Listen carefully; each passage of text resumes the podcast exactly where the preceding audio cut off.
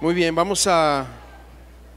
En lo que salen los niños, yo nada más quiero animarles a- al proyecto este de- del Banco de Alimentos. Quiero, quiero animarles a que cuando vayan a comprar su despensa, su mandado, eh, puedan, puedan comprar un poquito más. O sea, si tú haces tu despensa, compra un litro de aceite, un, un litro de, no sé, de arroz, de lentejas. Y aquí en la cafetería, en el segundo piso, en la puerta, una de las puertas de, entrada, ahí estamos recibiendo lo que son eh, las donaciones, porque traemos un proyecto de hacer eh, eh, despensas. Hay gente que viene aquí al local y pide. Y, y queremos dar despensas, pero también es un proyecto de poder bendecir a distintas partes de la ciudad con despensas. Así que yo les animo a que, a que cuando vayas al mandado, compres un poquito de más y el domingo que vengas lo puedes dejar aquí en la entrada donde está el módulo de bienvenida o si es entre semana lo puedes traer, traer ahí al, al, ¿cómo se llama? A la cafetería. Muy bien. Vamos a, vamos a entrar a la- al tema del día de hoy, al tema de, de esta mañana. Hemos estado desde la semana pasada, empezamos una plática, una, un- una serie eh, que se llama Superando las crisis, superando crisis. ¿Y por qué esto? ¿Será que todos estamos en crisis? No, pero hay cosas que suceden a nuestras vidas, hay cosas que pasan a nuestro alrededor que son críticas, eh, estas van en distintas medidas, en distintas situaciones, y yo quiero que nosotros podamos tener un panorama, un fundamento para cuando vengan estos momentos de crisis, nosotros sepamos dónde estamos parados, sepamos qué tenemos que hacer. Porque yo te voy a decir algo, en los momentos de crisis sí se puede ir al doctor, sí se puede ir a un abogado, sí se puede ir a un con- consejero familiar, a un psicólogo, yo no tengo ningún problema de eso. Pero los hijos de Dios, aquellos que se han encontrado con Cristo, aquellos que han sido lavados con la sangre del Cordero de Dios, y que ya pronuncian el nombre de Jesús a través de sus bocas y de sus corazones, cuando sucede una crisis, cuando hay un momento crítico, nosotros tenemos que tener algo en mente. Y lo que tenemos que tener en mente es que nuestro Señor, como lo veíamos la semana pasada, está sentado en un trono. Él es soberano y su trono es inconmovible. Él está ahí. Él, a él no lo va a mover una situación política, una enfermedad, una situación en un país, un político irresponsable, una familia que está atravesando con situaciones, el reino de los cielos sigue estando estable. Ahí está, ese es el reino de nuestro Señor y ahí es donde nosotros hemos puesto nuestra confianza.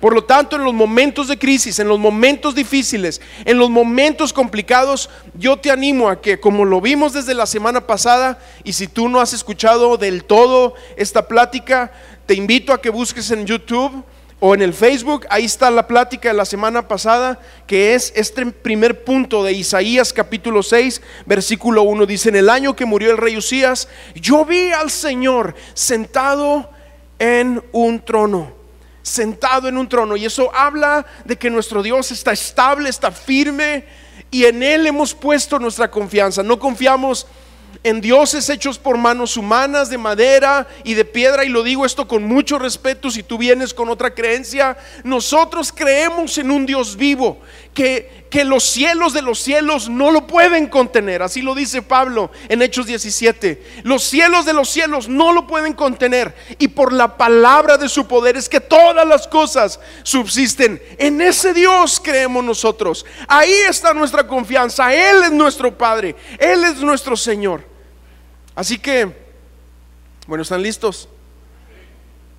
Vamos a orar y que el, Espíritu Santo nos hable, ¿está bien? Señor, háblanos, háblanos en esta hora. Háblanos, Señor. Yo no vengo aquí, Señor, con fuerza y con, y con palabras elocuentes, Señor. Dependo de ti y de tus muchas misericordias. Pero que seas tú hablando, que sea tu Espíritu Santo dándole vida a la palabra y tu nombre siendo exaltado en medio de nosotros. Y háblanos en esta hora, Señor. En el nombre de Jesús oramos. Amén. Amén. Entonces estamos viendo aquí en esto que estamos platicando que en el tiempo de crisis necesitamos que el velo se rompa, se corra para ver lo que vio Isaías. Isaías vio a Dios sentado en un trono y en el tiempo de la crisis o en el tiempo crítico, yo nada más también quiero recordarte algo. Dios mismo, Él quiere darte una visión de Él en el tiempo de crisis, no quiere Dios que nosotros nos ensimismemos en nuestro problema, sino es cuando más Él se quiere revelar a nosotros. Es en los momentos más complicados, en la palabra de Dios, donde vemos que Él se revela, Él habla, Él muestra una faceta de su carácter para que tú y yo tengamos la seguridad de que estamos confiando en un Dios que está vivo. Y en esto que está, ah, eh, estamos hablando, en esta visión superior, porque esta visión tiene tres partes. La parte superior, la parte interna y la parte externa, que lo vamos a ir viendo en las próximas dos o tres semanas. Pero en esta visión superior, en esta primera parte, que son los primeros cuatro versículos, Isaías está diciendo, vi yo al Señor. Y recordemos que es, un momento crítico en el, en el tiempo donde Isaías está viviendo. Porque Usías el rey que había estado por 52 años. Ponte a pensar eso, un rey que había reinado sobre toda una generación. O sea, había gente en Israel, en Judá, sobre todo porque era el rey de, Judá, de Jerusalén, de la parte sur. Eh, él, eh, ¿cómo te explico? Había, había gente que había nacido en su mandato y solo lo había conocido a él. No habían conocido a un rey anterior, no habían conocido a un rey después, toda su vida había sido él y, porque él abarcó muchos años, pero, pero fue, fue un hombre de verdad lleno de Dios al principio, antes de su caída, temido por sus enemigos alrededor que le tributaban un hombre muy próspero, muy progresista de la nación, agricultor, hizo cisternas, tuvo ganados, reconstruyó los muros, reconstruyó ciudades, por lo tanto era muy amado por su pueblo, un hombre de Dios, también un reformador de la ley, un hombre que celebró las fiestas importantes judías, eh, pero la Biblia dice que la última década de su reinado, o bueno, eso no lo dan los historiadores, pero sabemos que fue la última eh, década de su reinado, se enalteció se enorgulleció. Y eso, dice, fue su caída. Esa, de ahí provino su ruina, su ruina. Y ahí fue, se fue él para abajo en un momento de coraje, eso lo vimos la semana pasada, en un momento de ira, le brotó lepra en la frente y tuvo que vivir apartado entre los leprosos. Y en ese momento la nación de, de, Israel, pues de, de, Judá, el reino del sur, porque ya estaban separados, es toda una historia, pero pero de ahí el pueblo de Israel se fue para abajo, fue, eh, reincidió en la, en la idolatría, se fue para abajo, eh, la economía ya no era como estaba antes, empezaban a haber problemas a su alrededor precisamente por su pecado, precisamente por su caída. Y, y, ahí fue donde la nación se empieza a apartar y el profeta Isaías, que era seguramente un profeta que nació en el reinado de Usías, porque Isaías fue un profeta de varios reyes, hasta Ezequías, Jotam, pasó varios reyes. Eh, cuando muere Usías, para él es como la caída del imperio que sostiene la gloria de un Israel que era parecida al tiempo de, de David. Entonces, no nada más eso, sino que parece que su primo es primo de, este, de, Isaías, Usías e Isaías parece que son primos. Por lo tanto, entra en una crisis, entra en un momento demasiado complicado donde él piensa qué va a pasar. Pero hay mucho por hacer, hay otros reyes por ungir, hay cosas que se tienen que avanzar. Hay todo un libro de Isaías que, es el más mesiánico de todos, que tiene que ser escrito. Y en ese momento de crisis, eh, es cuando él tiene una revelación de Dios y lo ve en esa, en esa eh, visión del cielo al Padre, a Dios, sentado, firme, establecido en un trono que no puede ser conmovido, donde hay reinos que van y vienen, políticos que van y vienen, situaciones a nosotros personales y familiares que van y vienen, pero Él está sentado en su trono. A Él nada lo mueve, a Él nada lo sacude. Ese es el Dios en quien hemos confiado. Y de verdad, cuando nosotros entendemos eso y tenemos esta revelación, Todo lo que atravesamos es tan secundario. Porque ese es nuestro destino, hacia allá vamos, hacia, ese es nuestro caminar, a, encontrarnos, a encontrarnos con ese Dios. El trono de Dios está estable desde antes de la fundación del mundo. Pasarán todos los reinos de la tierra. Dice la, la, Biblia, los cielos y la tierra pasarán, pero tus palabras no pasarán.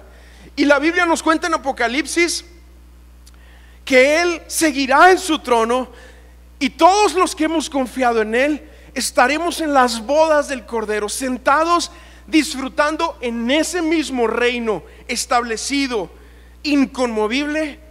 Ahí está, ese es nuestro destino, ahí está nuestro Señor, amén. Y dice que lo ve sentado en un trono, ya lo vimos la semana pasada, eso significa o habla de su soberanía, de su dominio, de su estabilidad. Dios dice, yo no cambio. Dios no cambia. Dios, no es, no es, un hombre como tú y como yo. No es un ser caprichoso como lo leemos en la Iliada de los, de los dioses griegos.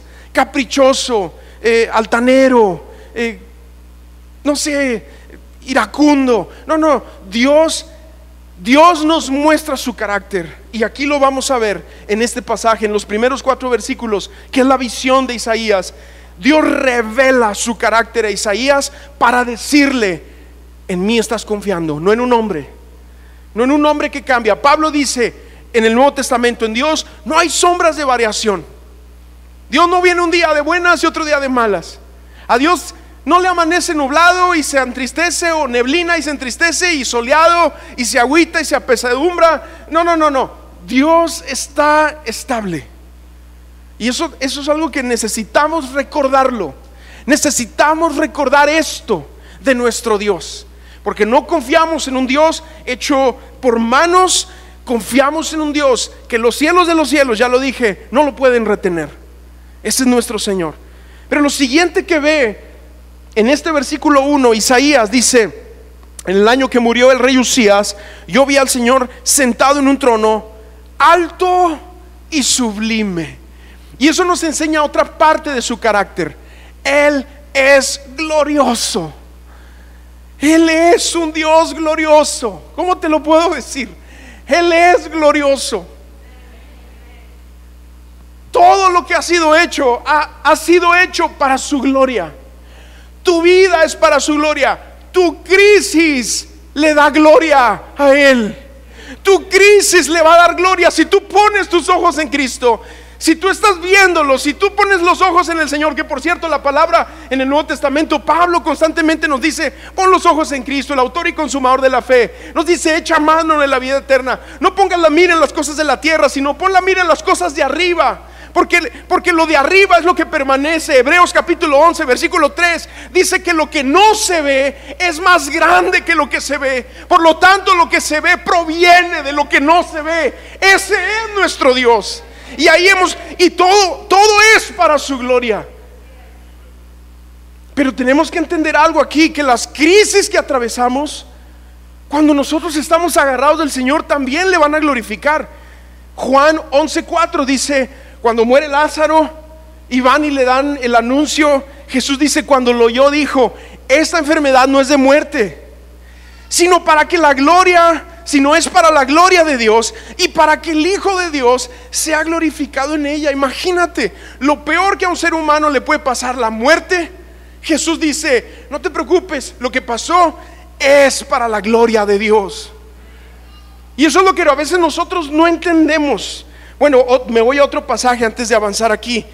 En Juan capítulo 9, versículos 2 y 3 dice, hablando de aquel hombre que estaba ciego, sus discípulos se acercan y le preguntan, rabí, ¿Quién pecó? ¿Quién pecó para que éste haya nacido ciego? ¿Él o sus padres? Jesús le respondió, no pecó él, ni tampoco sus padres, más bien fue para que las obras de Dios se manifiesten en él. O sea, en otras palabras, nosotros como religiosos muchas veces echamos culpas. ¿Quién la regó? ¿Quién, quién cometió el error? ¿Quién cometió el pecado? Por eso estás como estás, porque pecaste. No, no, no, no. No siempre es así. Y aunque nosotros pecamos, ahorita te voy a decir otra cosa en cuanto a eso, aun cuando nosotros la regamos, aun cuando nosotros por nuestras tonterías, pecados, cosas que hacemos, la regamos, aún en eso Él se puede glorificar. ¿Cuántos de ustedes no han cometido errores? Yo soy el primero aquí en levantar mi mano diez veces. Claro que he cometido errores. Pero en, en medio de los errores, Él se glorifica. Si nosotros no quitamos nuestra vista del trono, del trono. Entonces aquí dice, no pecó él ni sus padres, más bien fue para que las obras de Dios se manifestaran en él. Porque hay cosas que nos suceden que van a exponer la gloria de Dios. Hay cosas que suceden que van a exponer la gloria de Dios. Al inicio parecerán crisis, pero al paso del tiempo, si tienes el enfoque correcto, será para la gloria de Dios. Amén. Entonces lo que le estaba pasando a Isaías, hay algo aquí interesante. Dios tuvo que vaciar el trono para mostrarle a Isaías que el trono no estaba vacío. Dios tuvo que vaciar el trono para mostrarle a Isaías que el trono no estaba vacío. Hay cosas que nos van a pasar que a nosotros nos van a sacar de honra, de, onda, perdón. Pero es para que nosotros reenfoquemos quienes somos en el Señor.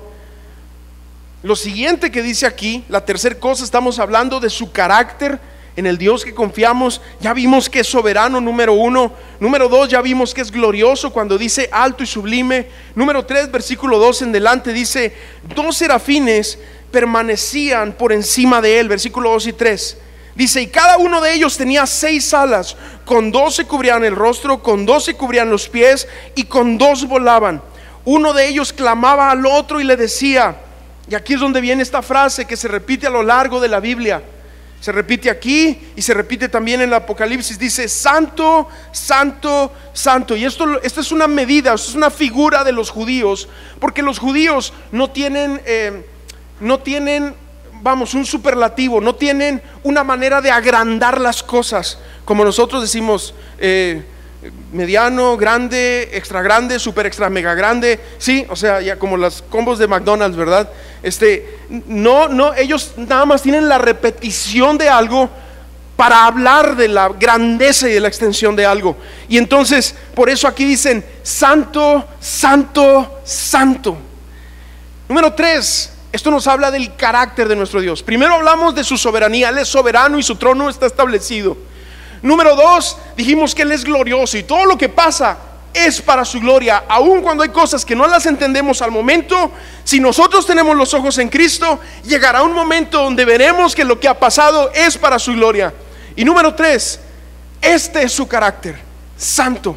Si hay algo que describe o habla de nuestro Dios y nuestro Señor, es que Él es santo. Y, y aquí estamos viendo que hay unos serafines y la palabra serafín significa el que arde en fuego. El que arde en fuego. Esta es la figura de los serafines. Ezequiel también los vio y dice que eran como llamaradas alrededor de su trono. Seguramente vio a estos serafines, pero no los describió, no les puso el nombre. Pero los serafines son estos seres de fuego que, bueno, son alados a lo que nos dice la palabra o tienen alas. Al parecer tienen seis alas y cuando están delante del trono de Dios, con dos se cubren los ojos porque la majestad de Dios es, es tal que, que, nada más estos seres hechos de fuego pueden permanecer donde está el fuego consumidor. Dios los creó para declarar su gloria y se cubren los pies y, y con otras dos alas vuelan y están declarando, santo, santo, santo es el Señor de los ejércitos. O sea, no nada más es santo, santo, santo, sino que es el Señor de todos sus ejércitos. Y en sus ejércitos están incluidos todos los ángeles, los serafines, los querubines, están incluidos y también su iglesia está incluida. Tú y yo somos parte de ese ejército y estamos ahí. Y, y esto nos enseña algo. Cuando dice la Biblia que es santo, santo, santo y que este es su carácter, tú tienes que entender algo aquí, que si Dios es santo, Él es justo en todos sus hechos. Si Él es santo, Él es justo en todos sus hechos. Escúcheme bien, el Señor que está sentado en el trono de Dios, que está sentado, perdón, es santo en el trono, es santo y justo, en todo lo que es. Él es santo en todo lo que es. No hay en Él una imperfección que lo haga ser menos santo. Él es santo completamente. Por lo tanto, es justo en todo lo que es y en todo lo que hace. Y nosotros necesitamos ser recordados de esto. Tú y yo necesitamos ser recordados que estamos delante de un Dios santo. Porque en medio de la crisis, en medio de las situaciones difíciles y que se complican en las cuestiones críticas, tendemos a pensar o a decir, ¿por qué pasó esto? Y le decimos a Dios, pero ¿por qué pasó esto? O le decimos, ¿por qué hiciste esto? O a veces decimos, ¿por qué lo permitiste? Y, se vendrá a nuestra memoria alguna situación de ese tipo. O hay quienes van a otro nivel y culpan a Dios y dicen, ¿por qué me lo quitaste? ¿Por qué hiciste esto? Pero no entienden que Dios es santo. Todo lo que hace es justo y no hay nada que, que Él haga que no provenga de esa justicia y de esa santidad. Nosotros al momento no lo entenderemos, pero Él todo lo que hace es, es justo porque Él es santo, es su carácter. Voy a tratar de explicar esto un poco más.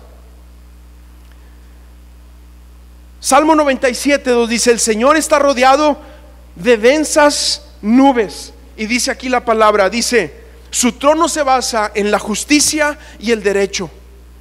O sea, es, imposible para Dios actuar injustamente. Y hay gente que dice, pero entonces, ¿por qué pasa esto y por qué pasa esto? Tú tienes que entender, entender algo. Él es santo, todas sus obras son santas, pero nosotros somos pecadores. Nosotros echamos a perder lo que Él nos dio. Dice la palabra, Dios creó al hombre perfecto, pero Él se buscó un montón de perversiones. Porque nosotros somos pecadores. El mundo que es su creación le da gloria a Él, pero está sujeta a vanidad, dice la palabra en Romanos, por cuanto está gobernada por hombres pecadores. Por eso cuando aparece Cristo, que es Dios hecho hombre, y viene y nos da su palabra y nos da su evangelio, y empieza la iglesia, la iglesia viene siendo la sal, ese elemento que hace que el mundo no se echa a perder completamente y lo preserva porque eso es su iglesia. ¿Para qué? Para que el mundo sea salvado por tú, por ti y por mí que somos iglesia. Porque tú y yo representamos ese ingrediente que salva, ese remanente que salva el resto. Ah, me estoy yendo un poco profundo, ¿verdad? Fíjate lo que dice Salmo 119, 137. Tú, Señor, eres justo y tus sentencias o tus juicios son rectos o justos. Tú eres justo y tus sentencias son rectas. En otras palabras, escúchame bien aquí. El hecho de que Dios sea santo, santo, santo, significa que tú y yo podemos confiar en Él, porque Él no cambia. Él no cambia. Él no cambia. Salmo 145, 17 dice, tú Señor eres justo en todo lo que haces y todo lo haces con misericordia. O sea, también está lleno de gracia para dar misericordia. Lo leíamos la vez pasada en, Hebreos capítulo 4, versículo 12 dice, acércate confiadamente al trono de la gracia para hallar mi, eh, gracia y misericordia para el momento que tú lo necesites o el oportuno socorro.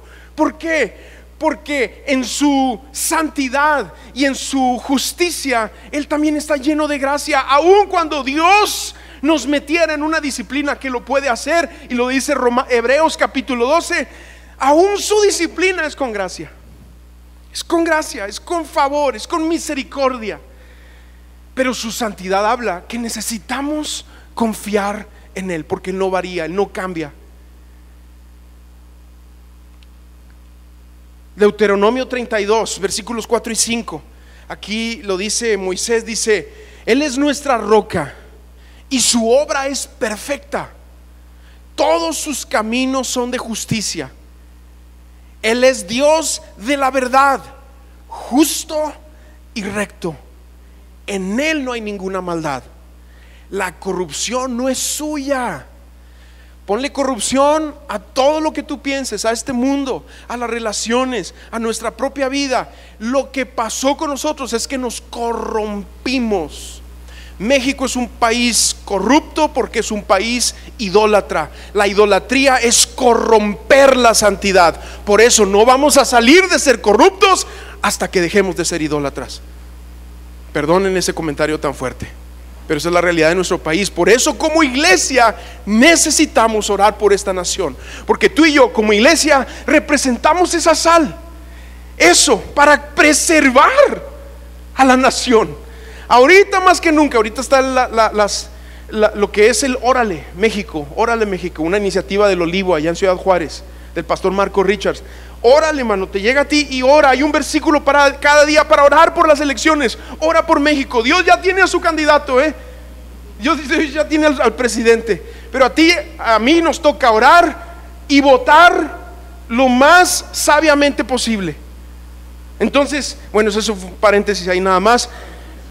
Pero aquí dice, fíjate, termino de leer este pasaje, Él es nuestra roca, su obra es perfecta, todos sus caminos son justicia, Él es Dios de la verdad, justo y recto, en Él no hay ninguna maldad, la corrupción no es suya, sino de sus hijos, que son gente torcida y perversa. Imagínate que alguien llegue contigo y te diga, ¿qué onda torcido y perverso?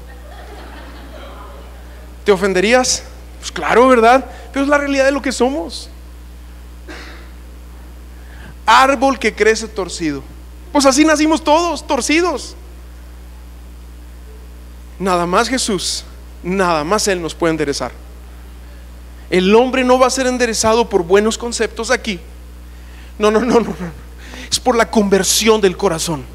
Es por cambiar el corazón de piedra en un corazón de carne. El hombre no va a ser transformado por una serie sistemática de ponencias, que te pongan en una actitud mejor ante la vida. No, no, no, no, no, no.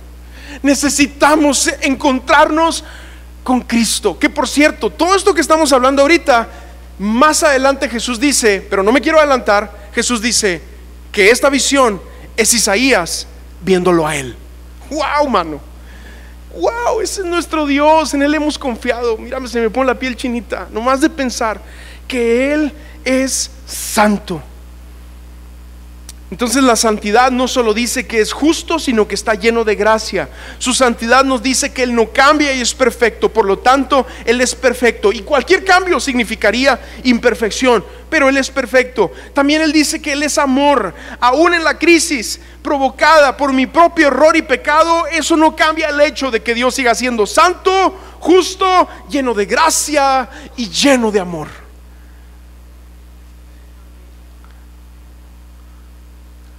¿Lo creen?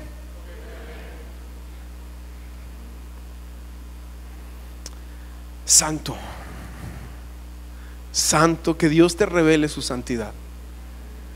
Que te levantes a las cuatro y media de la mañana y ¡ah! en un sueño impresionante digas, wow, Él es santo. La cosa con entender que Él es santo es una luz tan fuerte como la vio Saulo en camino a Damasco que le cambió todo su proyecto de vida. Cuando él vio esa luz, quedó ciego. La Biblia en la Reina Valera contemporánea dice, y rodó por la tierra. Él traía su proyecto, traía sus cosas, traía su onda. Y yo sé que muchos de ustedes traen sus proyectos y topan en pared y buscan sus contactos y tratan de salir en sus fuerzas. Pero necesitamos toparnos con ese con ese Cristo que vio Saulo en el camino a Damasco, que cuando tuvo la visión, cayó en suelo, se humilló, cayó hasta el, hasta el piso. Y como yo te lo decía anteriormente, no hizo una oración de fe, no aceptó a Cristo en su corazón, que, que no tengo nada en contra de eso, pero en realidad hubo una conversión porque cuando lo vio y se levanta y tiene esa visión, ahora cambia toda su agenda, cambia todo su estilo de vida y ahora él le dice a Jesús, ¿qué quieres que yo haga? El problema es que tenemos demasiados planes, demasiados sueños, tenemos demasiados proyectos, pero necesitan ser desbaratados al ver la santidad de nuestro Cristo. Y entonces todo el concepto de Dios va a ser transformado y ahora Él ya no vivirá para nosotros, sino nosotros para Él. Y ahora diremos, ¿qué quieres que yo haga? ¿Qué quieres que yo haga? Ya no puedo seguir con mi vidita, mi proyectito, mi planecito, mi sueñito, los sueños de Dios para tu vida. No. A Dios no le interesan tus sueños.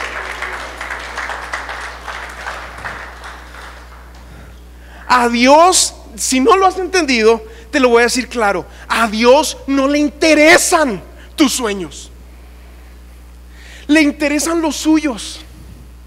Y cuando nosotros nos acomodamos a los suyos, Él nos revela lo que Él tiene para nosotros, que es mucho mejor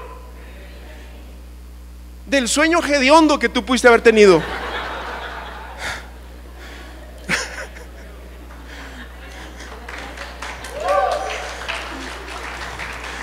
Ese aplauso significa que no muchos están convencidos.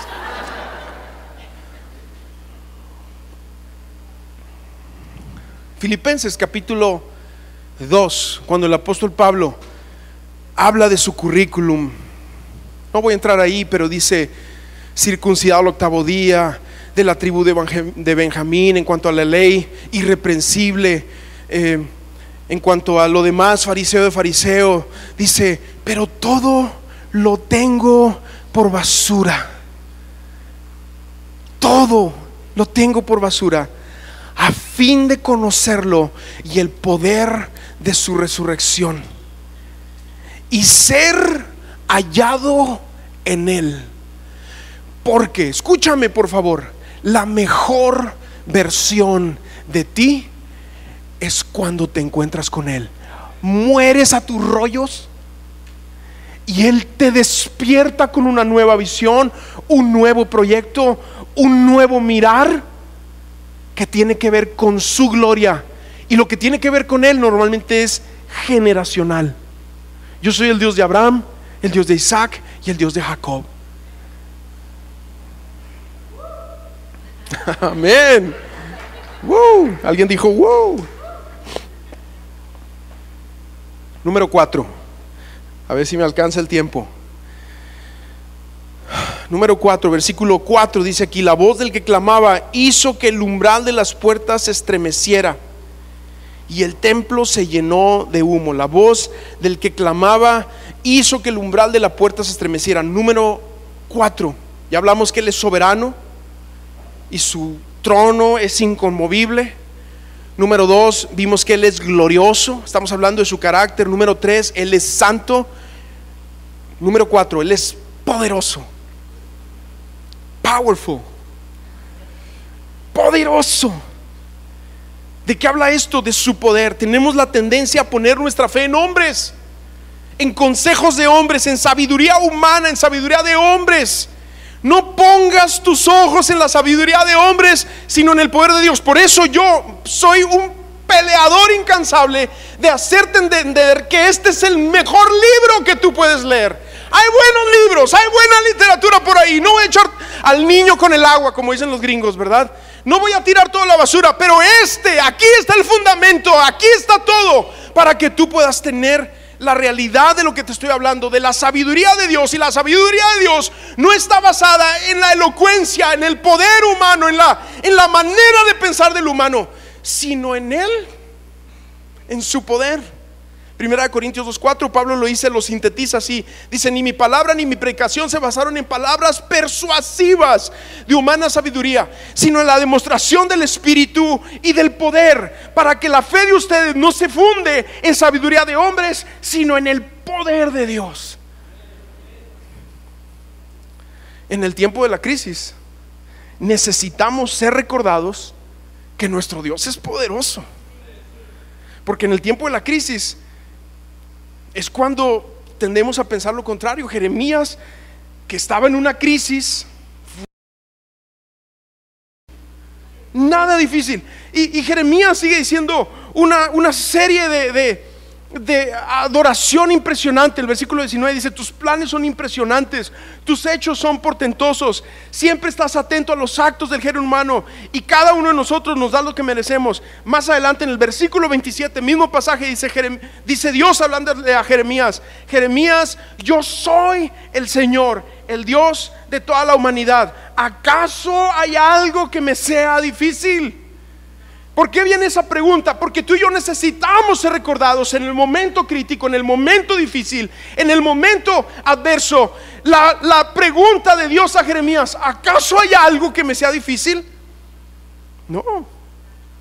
El rey Asa, cuando está rodeado por un millón de etíopes en los buenos días del rey Asa, antes de que también cayera, aquí hay una lección con Usías y con Asa y con algunos reyes. Es más importante cómo terminas que cómo empiezas. Pero bueno, aquí el rey Asa en segunda de Crónicas 14:11 dice, así Asa clamó al Señor su Dios y dijo, ay Señor, para ti no hay diferencia alguna entre brindar tu ayuda al poderoso o al débil. En la Reina Valera 60 dice, tú salvas con muchos o con pocos. No, Señor, más, necesitamos muchos, muchos para tener más fuerza. No, no, no, no, no, no, no, no.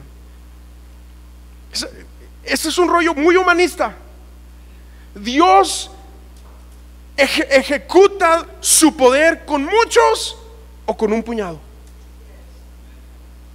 ¿Sí? Dios no se limita por las multitudes o por unos cuantos.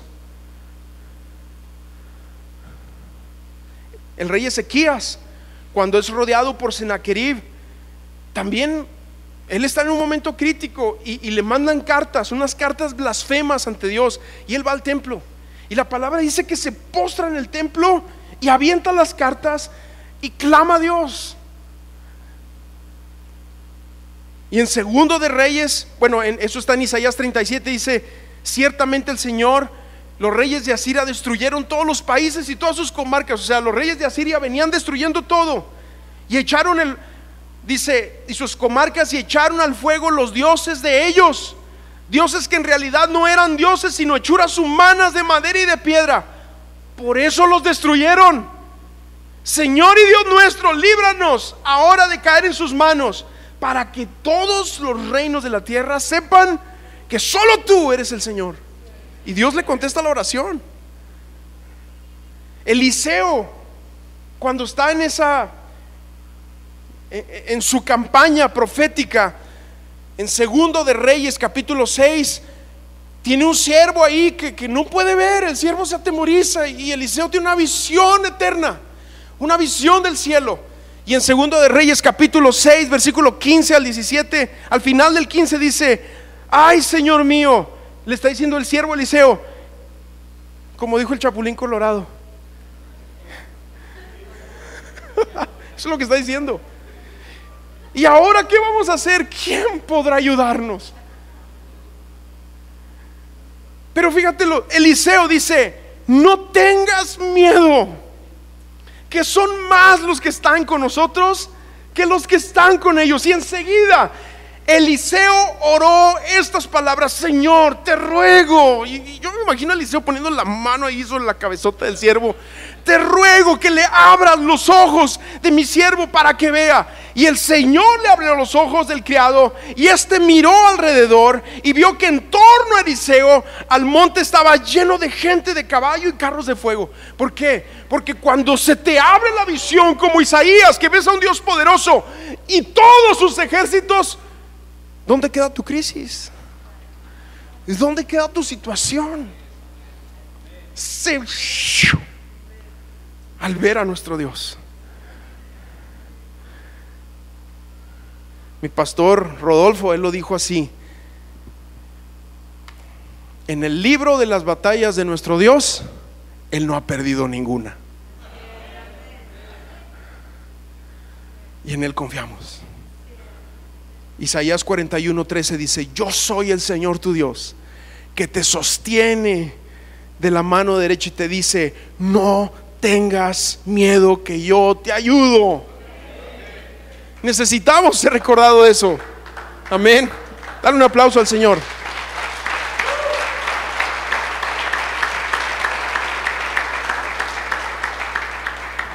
Y número 5, número 5, terminamos con esto. ¿Está por Isaac ahí? ¿Está Isaac por ahí? Allá está. Número 5, vamos al versículo 1.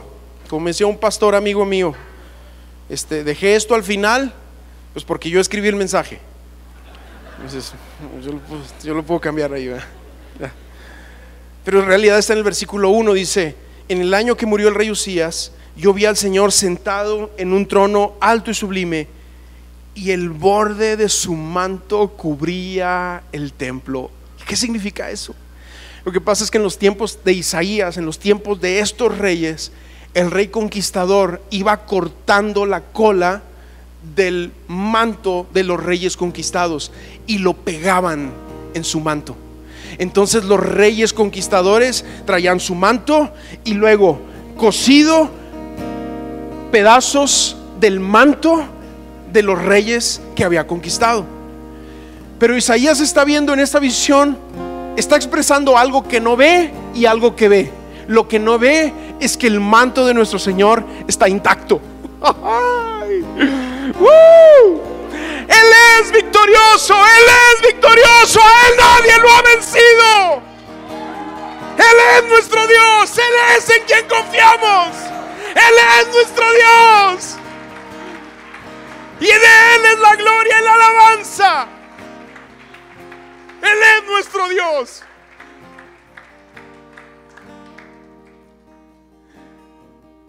Aunque las crisis te hagan sentir un perdedor, Él no ha perdido. Porque en la crisis te sientes un loser a veces. Y andas cabizbajo y, y sientes que no la haces. Pero confiamos en un Dios que nadie lo ha vencido. Su manto cubre el templo, es largo, cubre el templo. Y eso habla de su victoria. Hablamos de su soberanía. Hablamos de su santidad. Hablamos de su poderío. Hablamos de su de su estabilidad. Y estamos hablando en este último punto de su victoria. Nuestro Dios es victorioso. Las victorias de nuestro Dios son eternas. En este mundo, dice Jesús, habrá aflicción, porque si tú eres de Dios, el mundo te va a odiar. Si, dice Juan que si tú eres de Dios, el mundo te va a odiar. Y, ayer yo estaba platicando ahí en el Congreso de Jóvenes con los muchachos y les decía, Esteban, Esteban está siendo apedreado Cualquiera del mundo, de los elocuentes, de los sabios, de los líderes prominentes de su tiempo, decían, ese es un perdedor, está siendo apedreado, pero Esteban, con una actitud, poniendo sus ojos en el victorioso, ve los cielos abiertos, a Dios sentado en su trono, a Cristo a la diestra del Padre, se le abre el entendimiento, dice que su rostro es como el rostro de un ángel, y el victorioso, que ha confiado en, en, su Señor que tiene la victoria, tiene la capacidad, como su Señor en la cruz, de decir, no les tomes en cuenta este pecado, perdónalos, porque no saben lo que hacen. Dice la palabra en el Nuevo Testamento, si Dios con nosotros, ¿quién contra nosotros? somos más que vencedores por medio de aquel que nos amó, dice la palabra. Amén.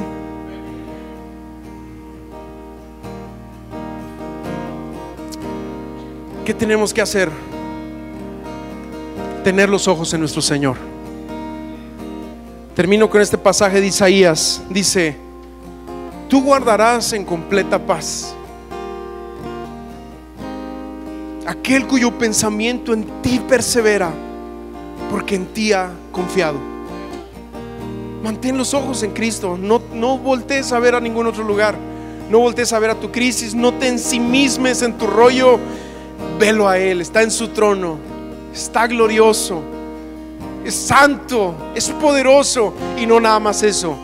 Él ha ganado la victoria. Dice la palabra que Jesús le arrebató al diablo las llaves de la muerte y del Hades. Por eso, cuando tú vienes a Cristo, la semilla de resurrección está en ti. Así que si antes Cristo no viene y tú duermes, la semilla de resurrección en ti, más adelante te va a levantar de la muerte. ¿Por qué? Porque las llaves ya no las tiene Satanás, las tiene Cristo y Él te ha dado la victoria. Por lo tanto, en ti ya hay una victoria. Actívela, actívala, vívela, camina en ella, en la victoria de nuestro Señor Jesucristo. Amén. Quiero hacer un llamado y yo sé que yo sentí que ahorita en el tiempo de la adoración algo se rompió. Y, pero hay quienes están batallando en confiar en su Dios. Y estas pláticas son para que tú recuerdes el Dios que tú tienes, en quien has confiado. El Dios de Sadrach, Mesach y Abednego que cuando todo el mundo se postró delante de la estatua que hizo Nabucodonosor, estos tres jóvenes se quedaron de pie y con todo respeto le dijeron a Nabucodonosor, le dijeron, no vamos a adorar a tu Dios ni vamos a servir a tu Dios. Y Jesús dice a Satanás, ahí en el tiempo de la tentación, al Señor tu Dios adorarás y a Él solo servirás. Así que yo quiero recordarte en este día a quien tú adoras y a quien tú sirves. Si tú sirves al Señor Dios Todopoderoso, al Señor de los ejércitos, a Cristo que ha conquistado la muerte, al Mesías glorioso y al Espíritu Santo que es las arras de nuestra herencia, pues ahí donde estás ponte de pie y vamos a adorar al Señor. Vamos a cantarle, vamos a, a poner en nuestra boca por encima de una crisis, por encima de cualquier situación. Vamos a poner en nuestra boca alabanza. Vamos a poner en nuestra boca adoración.